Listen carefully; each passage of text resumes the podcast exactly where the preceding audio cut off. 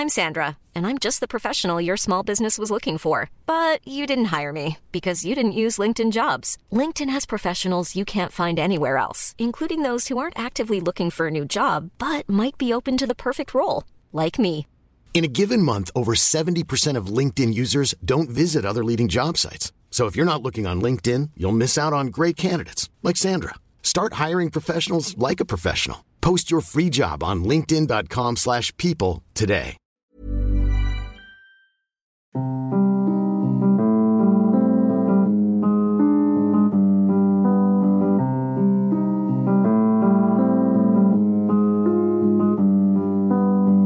Hello les mamas, bienvenue dans le podcast qui parle de la maternité, la vraie. Celle qui épanouit, qui intrigue, qui fait peur. Celle qui bouleverse, qui construit, qui propulse en terre inconnue. Celle qui concerne tant de femmes que l'on entend si peu. Chaque semaine, l'une d'entre vous nous raconte son histoire sans filtre. Est-ce qu'elle a toujours rêvé de devenir mère? Comment s'est passée sa première grossesse? Quelles ont été les joies et les épreuves qu'elle a traversées? Qu'est-ce que la maternité a changé dans sa vie?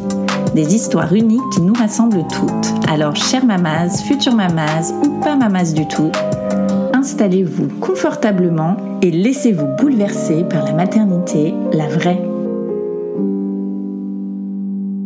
C'est à l'adolescence que les médecins annoncent à Julie qu'elle ne pourra jamais avoir d'enfant biologique. Voyant qu'elle n'a toujours pas ses règles, elle consulte et on découvre qu'elle a un cycle ovarien classique mais pas d'utérus. À ce moment-là, le sujet de la maternité est encore loin, Julie se concentre d'abord sur sa vie de jeune femme, tout en gardant en tête cette possibilité dont lui ont parlé les médecins, à savoir de recourir un jour à une GPA. Alors quand avec son chéri ils envisagent de devenir parents, ils étudient ensemble les différentes possibilités. Ne pas avoir d'enfant, adopter, faire une greffe d'utérus ou une GPA. Et c'est cette dernière option qui est retenue. Dans cet épisode, Julie nous raconte tout le parcours à suivre quand on décide de faire appel à une mère porteuse aux États-Unis, l'attente, les montagnes russes quand le Covid débarque et confine tout le monde à quelques semaines de l'accouchement. Elle nous raconte comment elle a réuni une somme conséquente pour payer la GPA, comment on demande un prêt à la banque pour un projet aussi controversé et la difficulté à prendre sa place quand l'une est porteuse et l'autre est mère.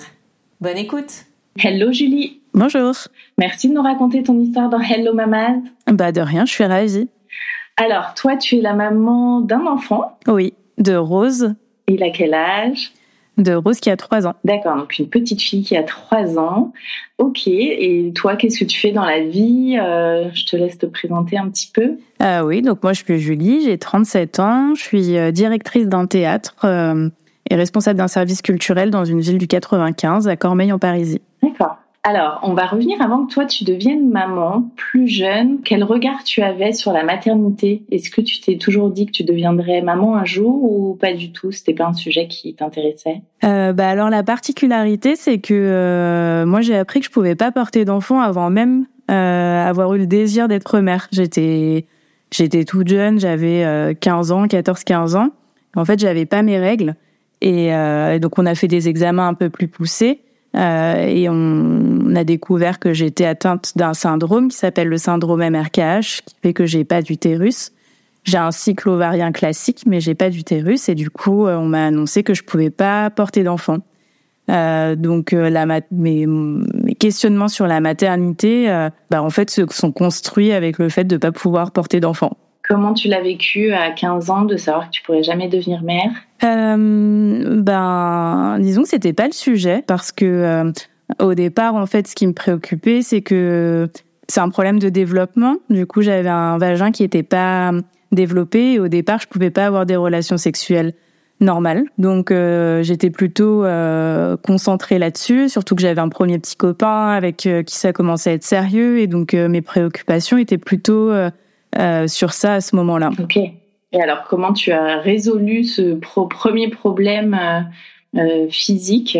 Alors vu que en fait le vagin euh, est un muscle et que j'ai une des formes euh, les moins graves ou en tout cas les plus simples, en fait euh, avec mon conjoint euh, de l'époque, euh, en faisant l'amour, mon vagin s'est naturellement agrandi. Donc ça a été long, douloureux, mais on l'a fait tous les deux en prenant le temps. Euh, et donc le problème s'est résolu euh, avec le temps et avec lui. Ok. Ah oui, donc t'en parlais avec lui, parce que 15 ans, on peut se dire que ça peut être tabou. Toi, t'a- t'arrivais à en parler euh, facilement? Bah en fait c'était euh, c'était mon quotidien à ce moment-là donc ça me paraissait un peu euh, enfin vu qu'en fait j'ai fait une célioscopie, j'ai été hospitalisée et on a découvert ça suite à, la, à cette opération. Donc lui, lui savait que j'étais hospitalisée. Donc en fait, naturellement, c'est devenu un sujet de conversation. Ok. Et alors après, à quel moment le sujet de la maternité est revenu sur le tapis? Euh, Je pense que je l'ai toujours mis un peu de côté euh, en me disant qu'on verra quand ce sera le moment, on verra. Euh, mais en fait, dès le départ, euh, les médecins m'avaient présenté les choses. Euh, enfin, tout de suite, en fait, la GPA était un sujet. Euh, on, on m'a présenté les choses en me disant bah, peut-être qu'un jour tu pourras avoir ton ton propre enfant. Il y a des techniques développées aux États-Unis. Donc je crois qu'en fait dans le fond j'avais toujours un peu ça en tête, mais je me suis jamais euh, tenue au courant. J'ai laissé ça un peu de côté. Euh, j'ai fait ma vie et puis après euh, il y a quoi maintenant? Ça fait plus d'une dizaine d'années quand je me suis mis avec mon conjoint de maintenant donc Johan et que bah les choses commençaient à devenir sérieuses que euh, mes amis commençaient euh, tout à être enceintes, à avoir des enfants. Euh, bah, le sujet commençait à se poser. Et donc, on va dire que c'est à ce moment-là où je me suis dit, bon, enfin, en fait, c'est quand mes amis ont commencé à être maman. Je me suis dit, tiens, ça, ça va peut-être être bientôt mon tour. Et puis, quand les gens aussi autour, au travail, commencent, quand on s'approche de la trentaine, commencent à poser des questions un peu anodines, euh, c'est quand on tourne. Euh, euh, donc on va dire que c'est un peu le cours de la vie et ce que la société nous impose aussi qu'à un moment donné, je me, je me suis confrontée à ces questions-là. Et tu avais, tu en avais discuté avec ton conjoint au début de votre relation, du fait que tu pourrais pas avoir d'enfant physiologiquement? Ouais, en fait, on, se connaît avec mon conjoint. On était d'abord amis, on était au lycée ah ensemble. on était même meilleurs amis, donc euh, il a pas su tout de suite ce que j'avais, mais euh, euh, un soir, après une fête, en buvant des coups, en fait, c'est venu sur sur la table. Donc lui, il savait, il savait dans quoi il s'engageait avec moi quand on s'est mis ensemble. et puis quand un jour il m'a demandé si je voulais faire un enfant avec lui, je lui ai d'abord demandé, je lui ai dit oui, mais est-ce que tu sais réellement dans quoi tu t'engages? Il suffit pas qu'on soit tous les deux pour avoir un enfant, ça risque d'être beaucoup plus long et plus compliqué que ça. Et tu avais envisagé l'adoption ou t'es resté euh, focus sur la GPA On t'en avait parlé de l'adoption d'ailleurs plutôt. Euh... Ouais, en fait, avec mon conjoint, donc avec Yohan, on a on a listé, on a commencé euh, quand on s'est mis d'accord, quand on savait tous les deux qu'on voulait un enfant ensemble, on a commencé à lister toutes les possibilités qu'on avait. Donc euh, il y avait à ce moment-là, il y avait la greffe d'utérus en fait qui était en test en France. Donc il y avait les premières recherches sur des femmes. Donc nous il y avait ça dans la liste.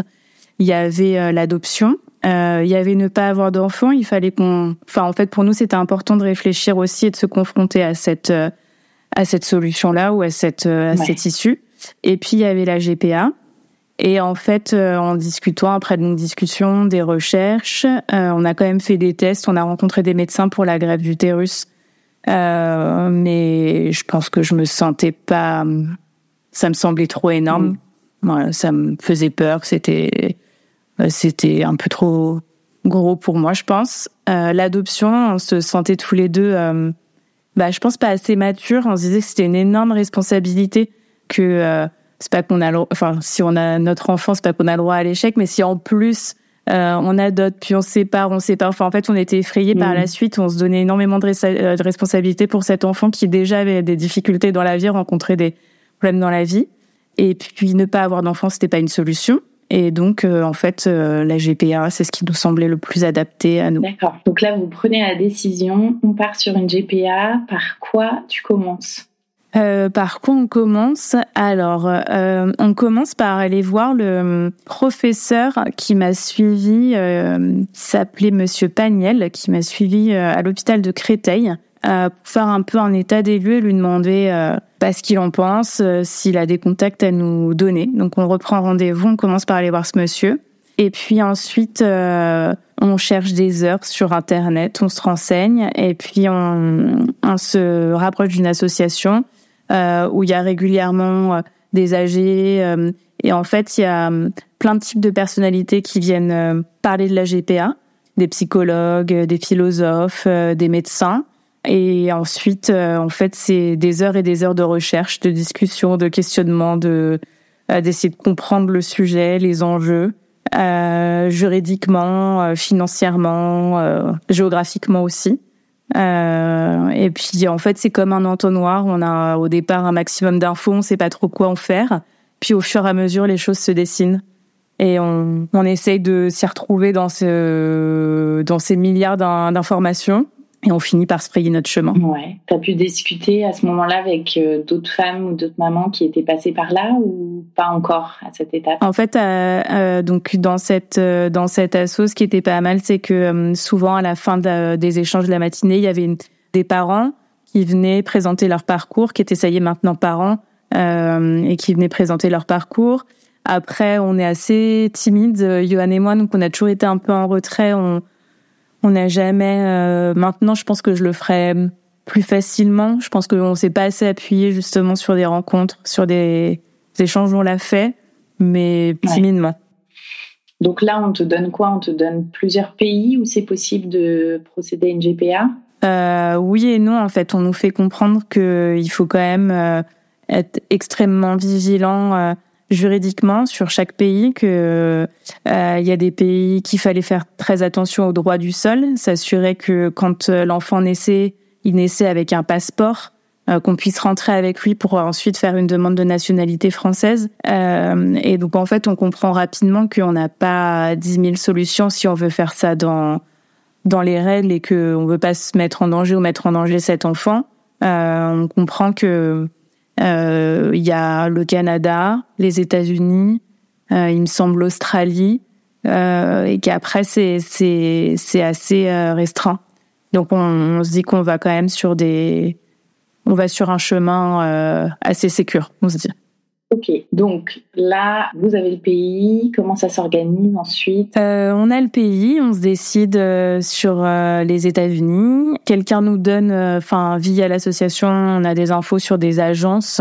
En fait, on évite, nous, de, de chercher un milliard d'agences sur Internet, parce qu'on se dit qu'on n'aura pas les comparer, mais on ne sait pas les comparer sur les unes avec les autres sur quoi. Donc, en fait, on se fie un peu à ce que nous donnent les gens. Donc, on s'arrête sur une agence euh, en Californie. Ce qui nous rassure, c'est que la Californie, c'est l'état pionnier de la GPA. Euh, donc euh, la pratique est installée depuis longtemps, juridiquement c'est calé, ils ont l'habitude. On rencontre, enfin on a des échanges en fait avec une traductrice française, puis une rencontre avec le, le, médecin. Ensuite, ils commencent à nous demander de faire des tests en France, s'assurer que euh, du côté de Johan, tout va bien, que euh, de mon côté aussi, mes ovules vont, vont bien. Donc, on commence, on commence une batterie de tests ici euh, en France. Puis, on, on, se rend compte que moi, j'ai une réserve ovarienne assez faible et que du côté de Johan, tout va bien. Donc, les choses s'accélèrent un peu et en gros, nous disent il faut partir dans dans l'année, sinon après c'est trop tard. Enfin, c'était un peu catastrophique comment on nous a présenté les choses. Donc on se retrouve à organiser un voyage pour un prélèvement de mes ovules et le prélèvement du sperme de Johan euh, quelques mois plus tard euh, en juillet.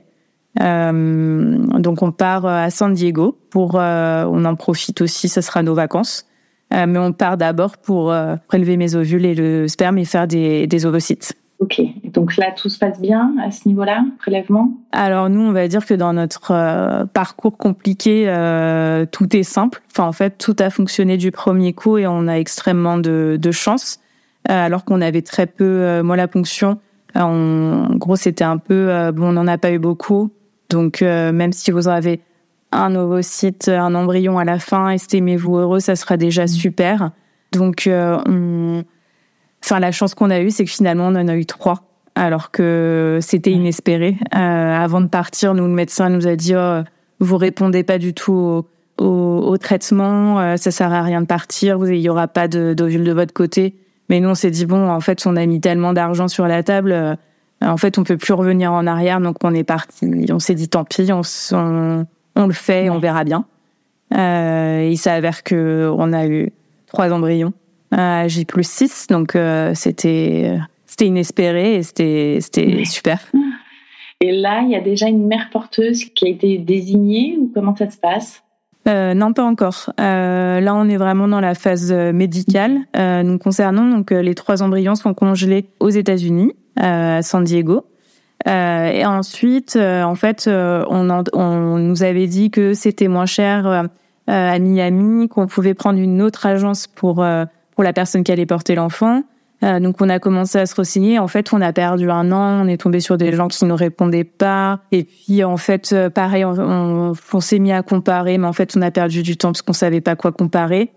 Et finalement, euh, on a décidé que même si ça nous coûterait un peu plus cher, on restait avec l'agence de San Diego qui nous proposait aussi de faire, de trouver quelqu'un qui allait porter euh, le bébé. Donc c'est un an plus tard. Tout ça se gère à distance. Et tout ça se gère euh, ouais de chez nous dans notre euh, malgré notre travail, malgré tout ça, tout ça se gère à distance avec le décalage horaire et tout tout Comment le reste. tu vis cette attente pendant un an entre la, la, ponction et le moment où ça va être enclenché? C'est interminable, ça nous semble interminable. je pense que c'est énormément de, de questionnements. Avec Johan, on avait tendance à essayer de tout rationaliser, tout intellectualiser pour, euh, bah, je pense pour euh, se protéger de tout le reste. Bah, extrêmement long. Et puis on voit aussi, euh, ce qui est pas facile, c'est qu'on voit autour de nous bah, toutes les familles qui se construisent, tous les couples qui se transforment en famille à deux, puis trois, puis quatre.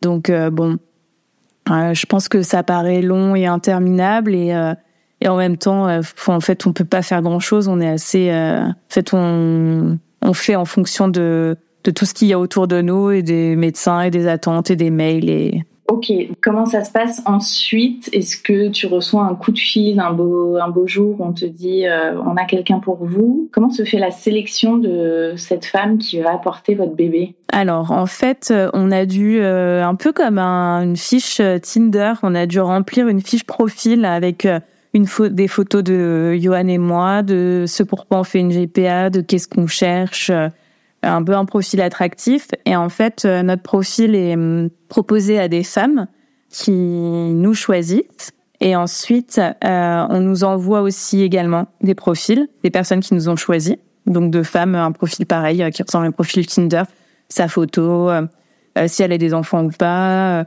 euh, si elle accepte, euh, enfin, est-ce que c'est une césarienne, est-ce que c'est accouchement par voie basse, enfin, un espèce de package avec le prix. Et ensuite, euh, il y a une, on nous propose une rencontre sur Skype, un échange, un premier échange qui a duré très peu de temps d'ailleurs. donc nous, c'est, je vais pas dire, c'est Samantha. Je vais utiliser le nom du parce que dans le livre on a changé son prénom. Donc c'est Samantha euh, on rencontre Samantha euh, euh, sur Skype, un rendez-vous qui dure très peu de temps. C'est un peu étrange en fait. On nous, on sait pas trop quoi dire. On est un peu impressionné. En même temps, on a envie d'être choisi. C'est un peu, c'est un peu étrange. Et en même temps, elle, elle semblait aussi impressionnée, un peu stressée, mais très à l'américaine. Donc, très souriante, très ouverte, très extravertie. Et à la fin du rendez-vous, elle nous dit bon, peu importe vos décisions, mais moi je vous choisis, euh, je, je vous choisis, sachez-le.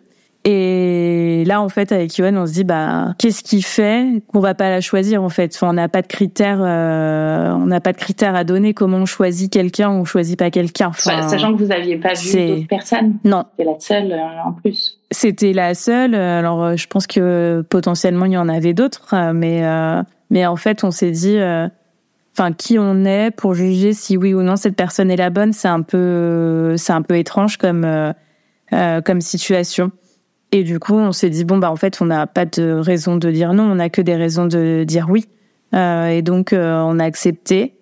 Et la seule frustration, c'est qu'on a pu vraiment commencer qu'à discuter avec elle via un WhatsApp tous les trois, que quand elle était enceinte, que quand ils ont entendu un cœur battre après le donc au départ, on n'était que dans des échanges euh, via la clinique en fait et via l'agence. Et tu parlais de tarifs euh, pour euh, ces femmes. Et qui applique les tarifs? Est-ce que ça, ce sont des tarifs différents? C'est l'agence et je pense que ça diffère si elle a déjà porté un enfant, si elle a déjà fait une GPA ou non, de l'âge. Enfin, il y a plein de critères qui sont un peu on n'a jamais trop posé de questions en fait. On s'est laissé un peu. Euh, on s'est dit que c'est déjà assez compliqué comme ça. On va pas se pourrir l'esprit avec des détails. Euh, on voulait s'assurer en tout cas que si elle, elle est entièrement d'accord, euh, elle sait dans quoi elle s'engage. si tout nous semble éthique, en gros, aux uns aux autres, si tout le monde est d'accord avec ce dans quoi il s'engage, On était, on était ok, sachant que nous, on avait préalablement trouvé l'argent en faisant des prêts à la banque. enfin, on avait, on avait réussi à réunir déjà une somme. Est-ce que ça représente combien à peu près Ça représente. Quand ça fonctionne la première fois, d'ailleurs. Oui, nous, tout compris. Hein, je veux dire tout compris peut-être avec le logement, l'avion, la première partie et tout, je pense qu'on en a eu entre 120 000 et 130 000 euros. Ouais, c'est une sacrée somme, effectivement. Oui, c'est sûr, alors que on n'a pas, enfin, à ce moment-là, on avait des salaires, euh, enfin, moi, je gagnais 1700 euros par mois, euh, Johan, euh, pas beaucoup plus que moi, euh, mais après, on a de la chance d'être, dans la famille de Johan, ils ont une maison de famille, on a pu s'y faire un appartement, donc on a un loyer qui est moindre. Et puis après, on a mis toutes nos économies, chacun de toute notre jeunesse, et on a fait. Il y a nos, nos familles qui nous ont aidés, et puis un, un bout de prêt à la banque. Comment on explique ça à la banque? Ah, ça a été, euh, ça a été épique. En fait, nous, on s'est dit, on joue la carte de la transparence. On dit la vérité. Soit on tombe sur quelqu'un qui est choqué, qui veut pas nous aider, et tant pis. soit on trouve la bonne personne, et tant mieux. Donc on prend rendez-vous avec ma conseillère à ce moment-là et il s'avère qu'en fait euh, une femme qui avait une trentaine d'années euh, et en fait qui elle était dans un parcours de PMA et donc qui s'est sentie euh, je pense qu'on enfin qui s'est vue en nous et du coup qui nous a dit ah, je ferai ce que je pourrais pour vous aider. Mais en fait, elle-même, de ce que je comprends, c'est que je crois qu'elle est tombée enceinte et ça a été un peu compliqué à ce moment-là. Donc en fait, elle est, elle était en arrêt, en arrêt. Donc on n'a pas pu aller au bout. Donc on a rencontré la conseillère de Johan qui, elle, par contre, euh, était paniquée par la situation. Euh, euh, elle nous a dit qu'elle pouvait rien faire. Elle nous a finalement proposé une assurance vie, enfin, complètement à ah côté de la plaque. Et après, on a eu de la chance, une connaissance de connaissance de connaissance. Quelqu'un connaissait qui, quelqu'un qui bossait dans une banque. Euh, et donc elle nous dit bah allez directement chez lui. En fait, on, un ami d'amis. on se retrouve à, un soir pour un apéritif et puis lui nous a dit ok, moi je c'est bon, je, je vous accompagne. Ouais.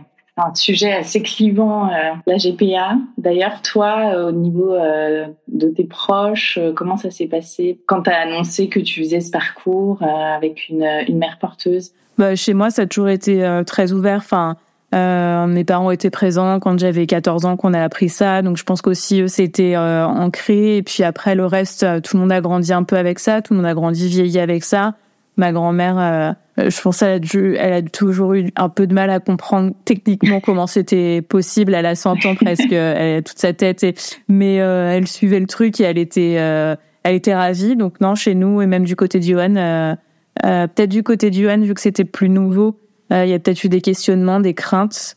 mais en tout cas, on a été soutenus par nos proches, nous. D'accord. Donc là, vous avez euh, la femme qui va porter euh, votre bébé. Elle, elle a déjà fait ça auparavant ou c'est la première GPA qu'elle fait? Elle a déjà des enfants? Elle a deux enfants. Elle a à peu près notre âge et elle a jamais fait ça.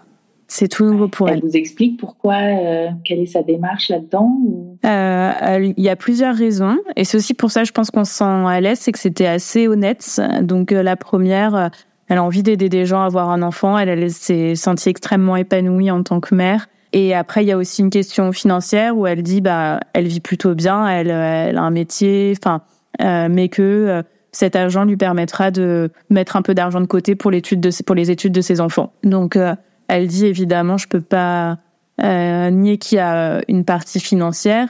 Après, nous, ce qui nous rassurait, c'est que c'était aussi un critère de l'agence, c'était que euh, les femmes qui faisaient ça n'étaient pas en besoin financier. Ils avaient une vie stable avec un travail. Euh. Oui, ils dépendent pas de cette somme d'argent. Ouais. Non. Ok.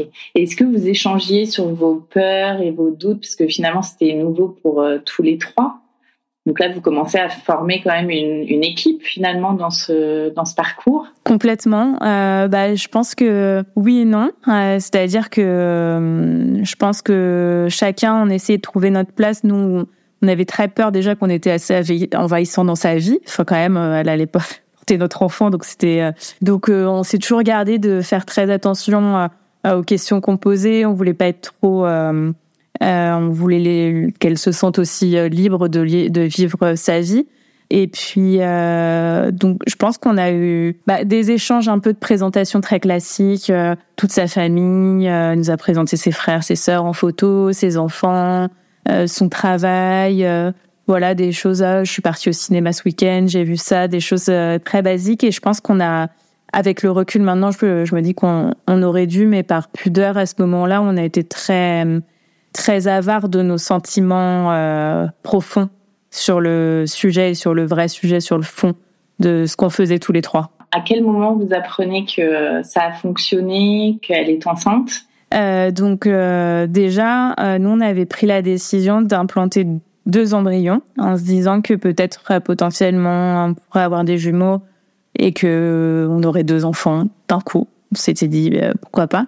En fait, on reçoit la nouvelle, c'est un peu on reçoit la nouvelle par mail en nous disant euh, ah donc Sabrina est enceinte malheureusement il y a un seul il y a qu'un seul cœur qui bat. En fait, on est un peu dans des sentiments un peu ambivalents à ce moment-là où on est à la fois très triste parce qu'on vient de perdre l'espoir d'avoir deux enfants et en même temps on se doit d'être heureux parce que ça a quand même marché. Donc je pense qu'il y a cette première nouvelle en fait D'ailleurs, c'est un des premiers trucs qui qui ne fonctionne pas finalement comme on l'a euh, voulu. Et puis en fait tout ça, ça s'efface très rapidement parce que on, a enfin le droit de, on est enfin connectés tous les trois et donc on a créé un groupe WhatsApp euh, où on est tous les trois. Et en fait on constate que elle, elle est aussi désolée que nous. Et en fait on est chacun entre nous, on est en train de lui dire on est désolé, on espère que tu vas bien et elle, elle nous dit je suis désolée que ça ça n'ait pas marché. Euh, euh, et en fait de là commence euh, commence bah, des interminables discussions euh, euh, au quotidien. Et puis ça y est on est enfin nous on a un prénom. Enfin en fait ça y est on est focus sur cet enfant qui est qui est potentiellement là et qui est à venir. Et ça aura pris combien de temps entre le moment où vous avez élu cette femme et le moment où elle est tombée enceinte? Je sais plus, mais pas pas beau. ça a été finalement très rapide, je dirais deux trois mois, faire le temps de faire des tests complémentaires, que euh, il vérifie son cycle, qu'il s'assure. Enfin, ça n'a pas été si long que ça. Ok. Et alors, comment se passe sa grossesse? Comment vous vous organisez? Est-ce que euh, vous faites des, allers-retours euh, à San Diego ou tout se fait à distance pendant la grossesse? Non, tout se fait à distance, euh, clairement pour des raisons financières.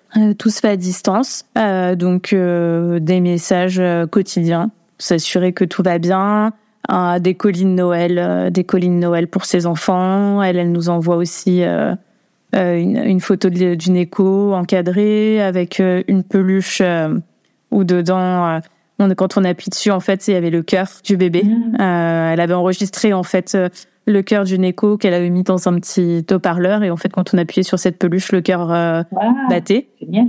Des photos et puis des discussions. Enfin, euh, l'éternelle question, tout va bien, t'es en forme, euh, ça va. Elle n'a pas eu de euh, complications particulières? Non, mais en fait, il y a eu le Covid. Donc, le terme était prévu pour juin. Et bah, en mars, la frontière avec les États-Unis ferme.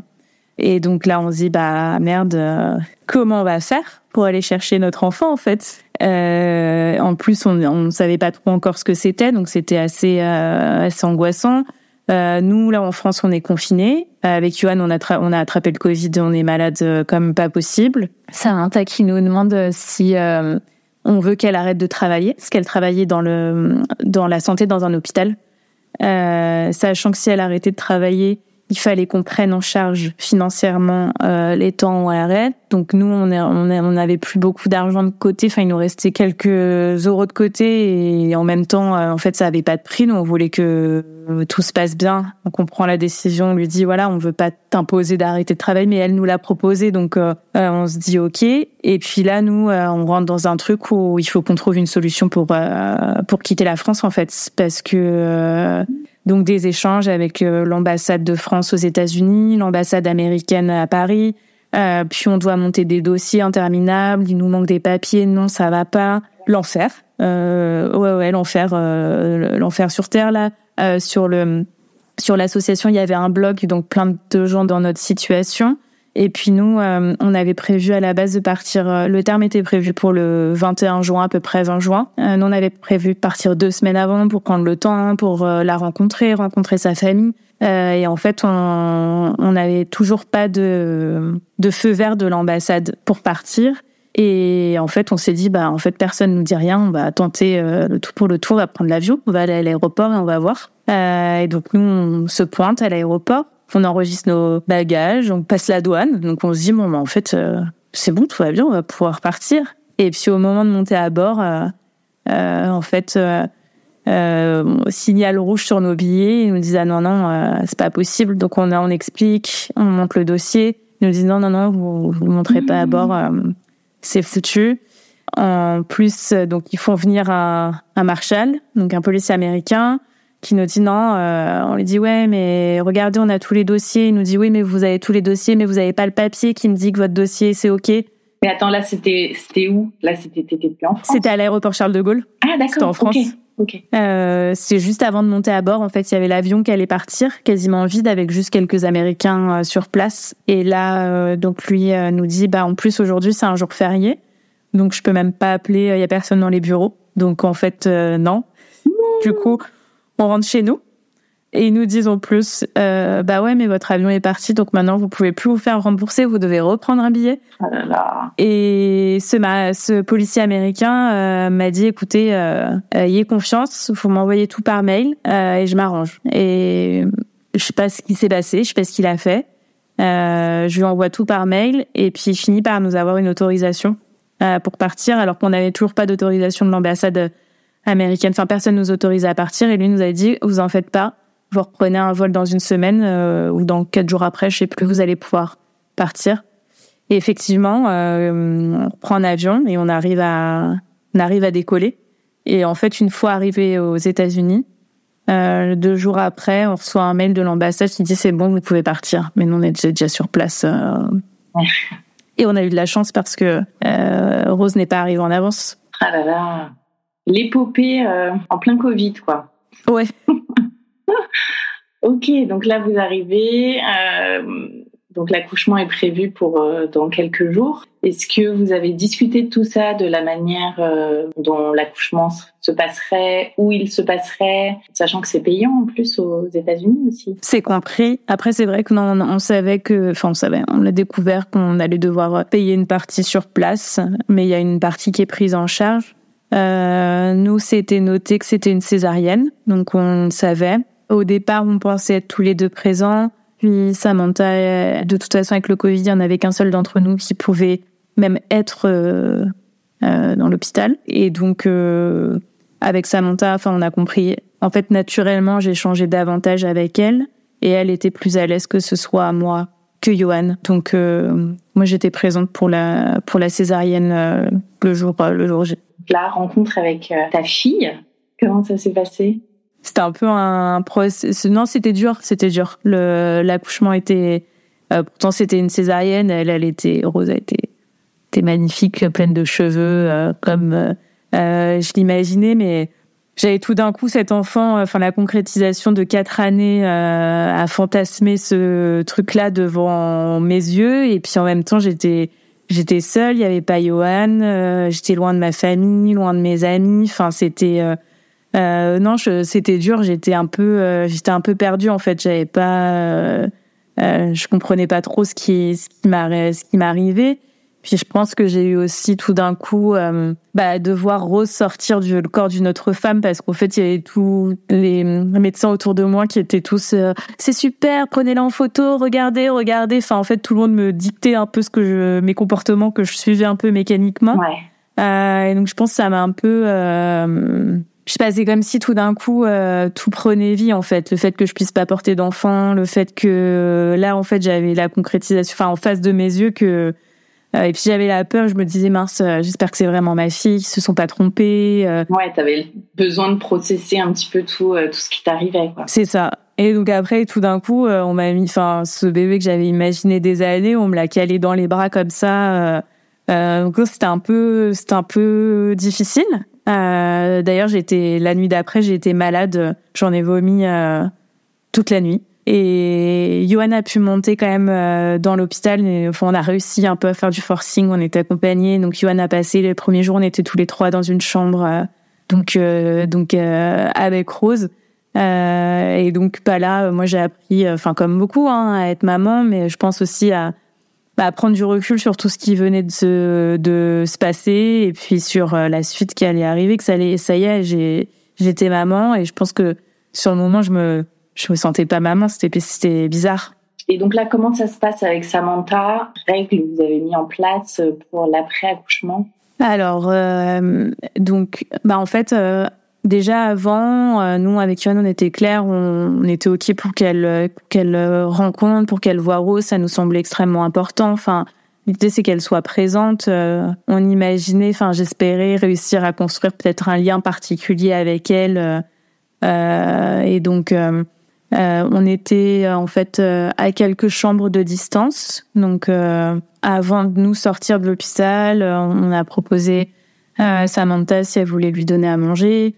Mais en fait, moi, je me suis retrouvée un peu face à moi-même, à une à une réaction que j'imaginais pas. En fait, c'était difficile pour moi de la voir avec Rose. J'avais l'impression que ça m'empêchait d'être maman parce qu'en plus c'était pas méchant mais elle me donnait des conseils parce qu'elle avait déjà deux, enfants. Mais du coup moi j'étais tiraillée entre j'entends bien mais en fait j'ai besoin de ce temps. Et puis après nous on avait encore du temps après. Donc la règle c'était on est présent elle la voit. Et ça pour moi c'était c'était c'était important. Euh, mais en fait ça a été plus compliqué que ça. En plus elle nous a proposé de lui donner son lait euh, et en fait, moi, j'ai pas osé lui, je, j'ai pas osé lui dire non.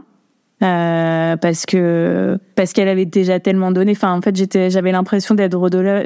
Enfin, d'ailleurs, j'ai parfois toujours un peu l'impression de tout lui devoir. Donc, il y avait quelque chose d'un peu euh, un peu complexe dans les relations. Et puis et puis en même temps, en fait, je me voyais pas lui donner son lait. Pour moi, c'était la limite. Enfin, j'avais besoin de rencontrer mon, enfant et de trouver ma place là-dedans. Et c'était c'était difficile. Je pensais que elle euh, bah pour elle c'était difficile aussi. Euh, elle a mis beaucoup de son cœur beaucoup de présence et et c'était la première fois. Et euh, d'ailleurs depuis elle a refait. Mais c'était non c'était c'était complexe malgré les règles que je m'étais imposées ou les choses dont avec Yuan on s'était dit. Et en fait moi je je sais j'ai été comme paranoïaque comme si on allait venir prendre mon enfant en fait. Ouais. Oui, tu as plein d'idées et en fait, quand ça se concrétise, finalement, euh, tout change. Mais comme quand euh, on dit souvent, avant j'avais des principes, euh, maintenant je suis maman, on ne sait pas tant qu'on ne l'a pas vécu, en fait, comment on va réagir. C'est ça. Et, et, en fait, je pense que y avait un truc très, je pense comme un instinct d'animal, en fait, un truc où moi, il fallait que je me prouve que c'était c'était mon enfant et que ben quelque part elle avait passé neuf mois avec elle et que c'était mon c'était aussi mon tour alors que euh, je la remercie, je lui dois tout. Et mais sur le moment, c'était c'était trop difficile. Elle est venue, on l'est pourtant elle est elle est venue euh, nous dans l'appart qu'on avait loué. Elle est venue, on a elle est venue deux fois. Euh, et là, on a pris le temps et je pense qu'elle non plus, elle avait pas mesuré comment c'était difficile pour moi aussi. Ouais. Vous avez parlé de tout ça toutes les deux? C'était implicite et vous compreniez sans trop en parler? Non, à un moment donné, en fait, euh, il y a une espèce de rendez-vous aux États-Unis euh, une semaine euh, une semaine après la naissance. On va dans un centre pour c'est des pédiatres. Et en arrivant dans ce centre, la dame à l'accueil me dit ah, je suis vraiment désolée, on a donné le rendez-vous à Samantha en même temps, donc vous allez la rencontrer. Et en fait, moi sur le moment, je, je dis mais c'est pas grave. Enfin, et en fait, je sors du rendez-vous et j'étais avec Rose et là je rencontre Samantha et en fait Samantha se met à à pleurer devant moi et elle me dit t'inquiète pas, c'est les hormones et tout. Et en fait, je sens bien que j'y suis pour quelque chose. Enfin, donc moi, je m'excuse en disant je suis vraiment désolée, je te fais subir ça. Euh, et donc là, je pense que toutes les deux, on a compris que il y avait des choses qui se jouaient qui étaient au-delà de ce qu'on espérait.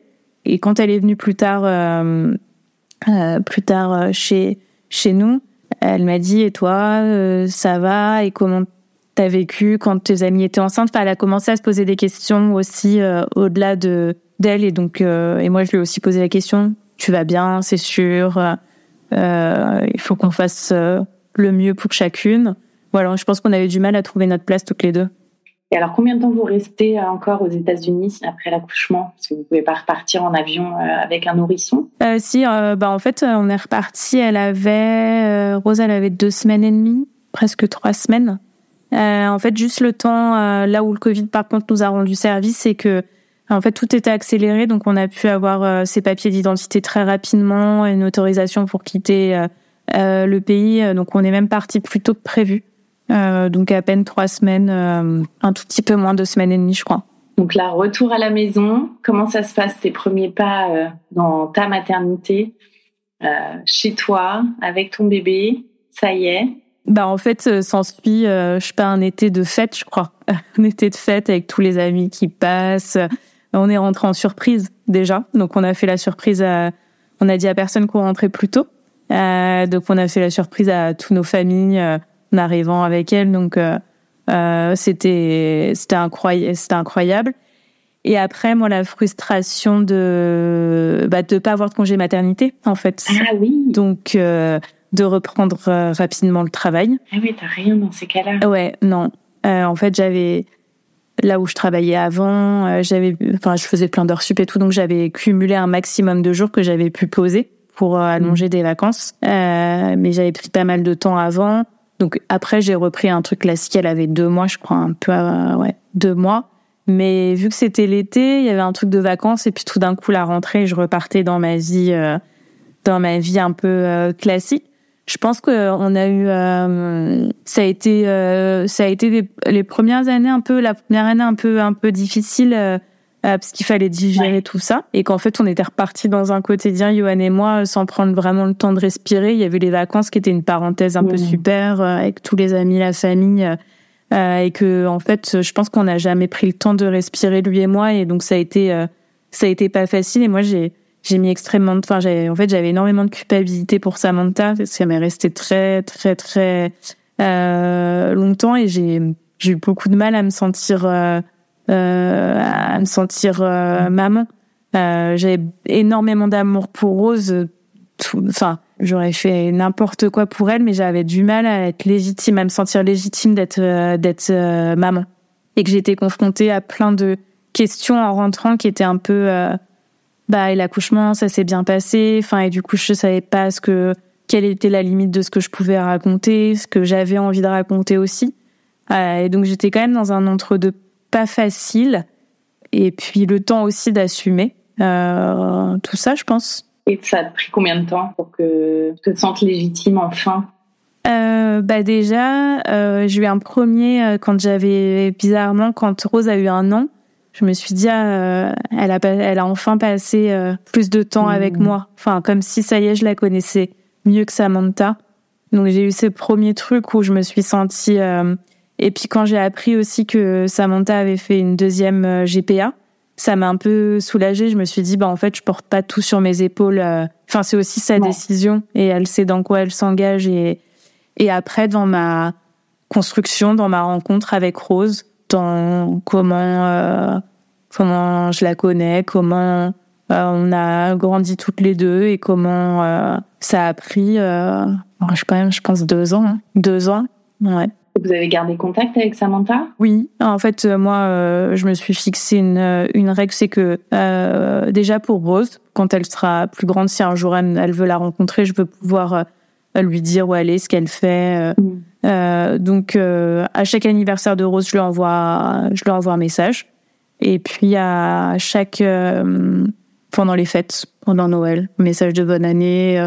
voilà, on a on échange un peu on échange un petit peu. J'ai pas envie de couper les ponts, mais j'avais besoin, euh, j'avais besoin de prendre un peu de distance. Et donc cette histoire-là, vous l'avez racontée avec une de tes amies parce que euh, en fait, en fil rouge, vous avez vécu euh, votre infertilité toutes les deux, une amie d'enfance. Est-ce que tu peux nous raconter aussi comment s'est créé euh, cet ouvrage sur votre parcours à toutes les deux? Donc toi la GPA, elle euh, Caroline la PMA, qui passera dans un autre épisode pour nous raconter aussi euh, son parcours.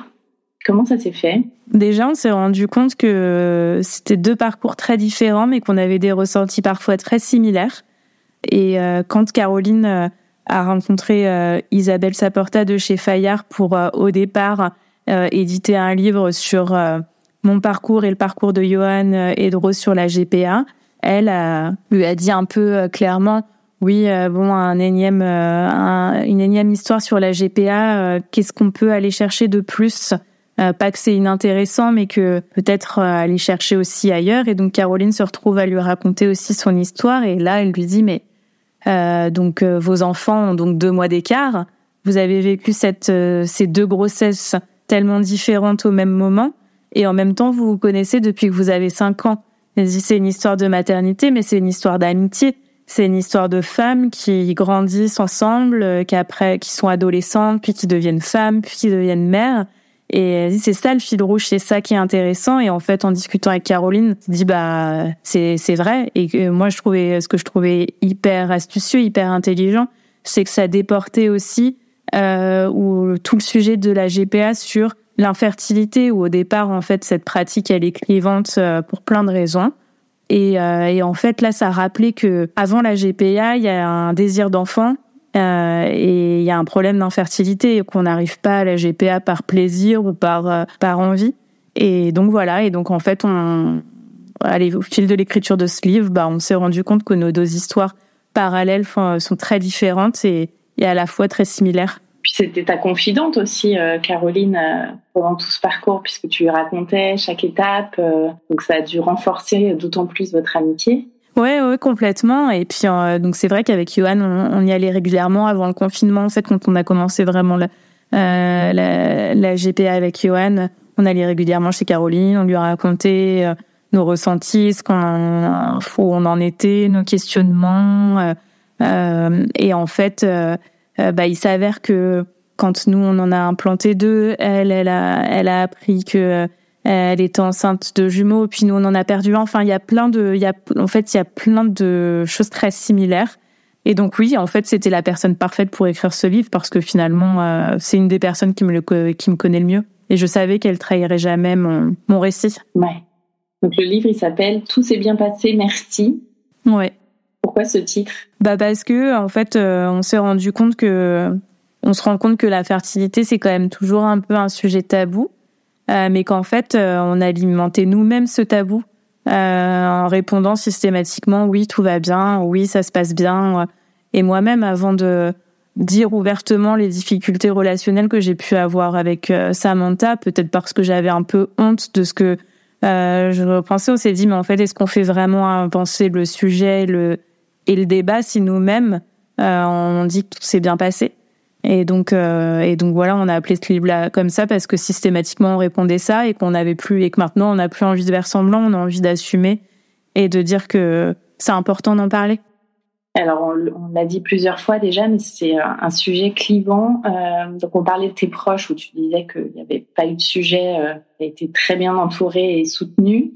Au regard de la société aujourd'hui, toi, euh, comment tu te sens par rapport à, la GPA Comment quel est le regard qui est encore porté euh, sur euh, cette pratique? Alors moi, je suis euh, je suis pour hein, évidemment. L'enjeu de ce livre, c'était quand même de pas faire un livre politique. C'était aussi l'idée. On voulait pas du tout politiser le sujet et, c'était vraiment raconter un parcours. moi, je, je suis pour et je pense justement qu'il faut qu'il faut pas laisser les gens seuls. En fait, on se sent tellement seul à ce moment-là. Il faut la société française, elle, doit accompagner. Euh, Johan adore dire, enfin adore, dit souvent que en fait, euh, ce syndrome c'est comme un handicap, c'est un handicap invisible en fait. On peut pas avoir d'enfant et en fait, euh, c'est une réponse comme une autre. Et je pense que pour éviter justement ce genre de, de travers, de débat, de, en fait, il faut accompagner les gens et que euh, la GPA éthique, ça existe si tout le monde est d'accord, en fait, qui ça gêne. Euh, Samantha était d'accord, nous on était d'accord, qui on gêne et je pense qu'il faut accompagner les gens et, qu'il faudrait euh, développer ça en France, je pense. Il y a des femmes qui t'ont contacté suite à tout ça Ouais. Que tu as pu conseiller à ton tour euh... Ouais, ouais, j'ai euh, ouais, j'ai des échanges. Ouais, ouais, je, bah, je suis très contente parce que c'était. En fait, avec Caroline, on s'est toujours dit si on vend pas beaucoup de livres, on s'en fiche. Euh, L'important, c'est que ça puisse, à des moments clés, aider des femmes ou des hommes euh, bon, force est de constater que c'était surtout des femmes, nos échanges, mais, mais c'est là où on dit qu'on a réussi, c'est que effectivement, on a eu des échanges avec plusieurs femmes à ce sujet-là, des échanges téléphoniques. Et d'ailleurs, euh, je suis assez ouverte, même faut me contacter sur Instagram et tout. Je suis ouverte pour pour en parler, et pour accompagner. En tout cas, à, ma, à mon échelle et à, à ce que je connais, ce que je sais. Mmh. Tu vous envisagez de faire une deuxième GPA ou ce sera Rose l'enfant unique? Alors, c'est un sujet. Mon conjoint, il, aimerait bien. Euh, moi, je, suis beaucoup plus sur la réserve, d'une parce que je sais pas si j'ai encore les épaules pour euh, pour un deuxième. Euh, ça me paraît une montagne en fait. Je sais pas si j'ai la force de, de recommencer. Si je pouvais avoir un enfant euh, naturellement ou facilement, euh, je le ferais. Mais je sais pas, je me là aujourd'hui, je me sens pas à la hauteur, je j'ai pas les épaules, je pense pour euh, recommencer. Mm. Et j'ai envie de me concentrer sur Rose et d'être là pour elle et j'ai pas envie d'être sur plusieurs fonds mais il nous reste un embryon là-bas. Donc la porte elle est ah. pas fermée, on verra plus tard. Et alors, qu'est-ce que ça a changé pour toi la maternité? Ah bah moi j'ai beaucoup grandi, je pense, pris beaucoup de, euh, je pense de maturité, de recul sur les choses. Euh, j'ai beaucoup appris sur moi-même, je pense.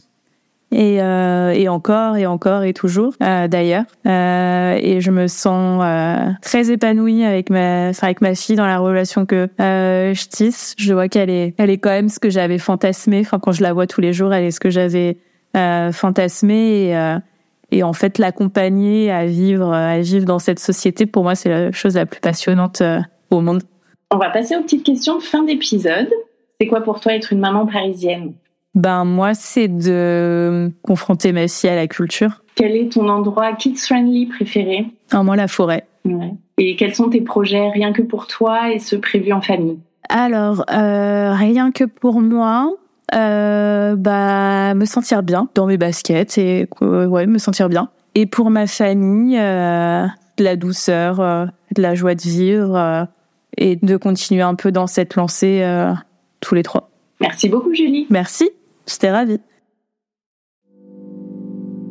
Voilà les mamas, c'est un épisode qui s'achève. Merci pour votre écoute. On se retrouve dès mardi prochain pour découvrir une nouvelle histoire qui parle de la maternité, la vraie. En attendant, n'hésitez pas à mettre 5 étoiles et un avis sur votre application de podcast préférée et rejoignez la communauté Hello Mamas sur Instagram. À très vite!